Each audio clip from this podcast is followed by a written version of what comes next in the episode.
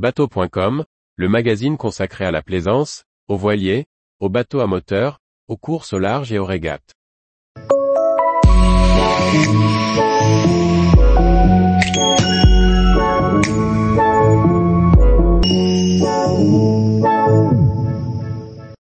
Refit d'un Jeannot Symphonie de 1979, un réel apprentissage avant la Transat. Par Chloé Tortera. Médéric et sa sœur Marie ont pour projet de partir en Transat en septembre 2023 sur un Jeannot Symphonie de 1979. Avant leur départ, ils ont entrepris un chantier de rénovation qu'ils partagent avec nous. Pour Médéric, 24 ans, moniteur de voile au Glénan, et sa sœur Marie, 30 ans, développeuse web, L'idée de partir ensemble en transat depuis l'Orient jusqu'aux Caraïbes est née pendant le confinement de 2020. Elle prend forme à la rentrée 2022. Ils établissent un cahier des charges précis pour trouver le bateau de leur rêve. S'ils cherchent un bateau d'abord confortable pour partager un long moment en mer et vivre à bord une fois aux Antilles, elles cherchent également un bateau qui avance bien. Après quelques visites, leur choix se porte sur Nausicaa, un Jeannot Symphonie de 1979 qui a déjà traversé deux fois l'Atlantique dans ses vies passées. Outre l'aspect confortable, le fait que le voilier dispose d'un régulateur d'allure hydrovan les conforte dans leur choix. Le 18 septembre, le frère et la sœur repartent à bord de leur bateau, acheté pour 13 000 euros. Ils naviguent quelques jours à bord avant de décider de le mettre en chantier. Ils expliquent, il était prêt à naviguer, on a passé dix jours en croisière. Il n'y avait pas de gros problèmes, mais pas suffisamment de choses optimisées pour la croisière roturière. L'électricité était aussi à refaire. Avec un peu d'huile de coude, quelques amis, des vidéos de tutos et des formations spécifiques suivies par Marie, sur l'électricité notamment, il se lance dans les travaux. Le chantier démarre début décembre sur un terre-plein de l'Orient. Marie explique, acheter un bateau avec du refit n'était pas dérangeant. C'était aussi l'occasion de se former, d'apprendre. Pour l'électricité, on n'y connaissait vraiment rien.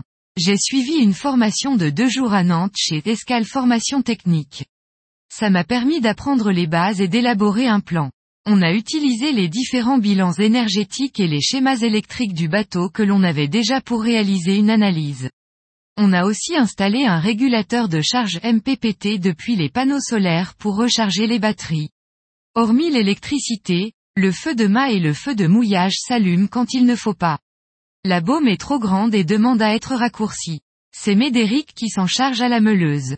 Une pompe à eau de mer pour la cuisine doit encore être ajoutée, ainsi qu'une pompe de cale, même si les précédents propriétaires s'en étaient passés durant leur transat. Celle-ci, usagée, ne fonctionnait plus en marche forcée et automatique. Médéric explique, on a été formé au Glénan, où l'aspect sécurité est très important. On nous a transmis ça. Donc on vérifie que le bateau soit bien aux normes pour partir. Ça va nous permettre de nous débrouiller si un truc lâche pendant la navigation. Dans l'aspect sécurité, on apprend à faire sans les indispensables et c'est chouette d'apprendre à naviguer avec les éléments.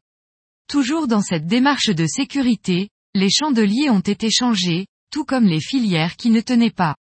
De nombreux éléments d'accastillage ont été changés, et une ligne de vie installée. Le petit moteur d'annexe doit être réparé et l'annexe rachetée.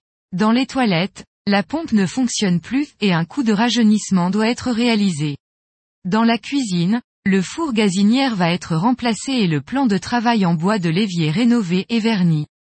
Médéric détaille, on doit encore changer les hublots, refaire la sellerie, remettre des vis et de l'inox partout, revoir la plomberie, remplacer le mitigeur et la tuyauterie. J'ai déjà commencé à installer de nouvelles charnières sur les équipets. Le jeu de voile laisse aussi à désirer, certaines seront rachetées, d'autres réparées.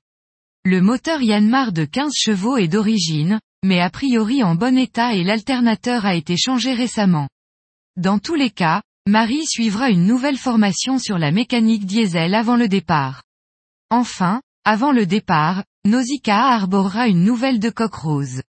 Au total, le binôme estime l'enveloppe totale des travaux à 10 000 euros. La remise à l'eau est prévue d'ici début avril 2023, le frère et la sœur pourront ainsi continuer leur refit à bord. Il conclut, c'est un énorme projet. On y passe tous nos week-ends, nos vacances. on apprend beaucoup de choses, au niveau de la navigation, de la sécurité. Pour boucler sur la sécurité, Marie suivra un stage de survie en croisière avant le départ. Tous les jours, retrouvez l'actualité nautique sur le site bateau.com. Et n'oubliez pas de laisser 5 étoiles sur votre logiciel de podcast.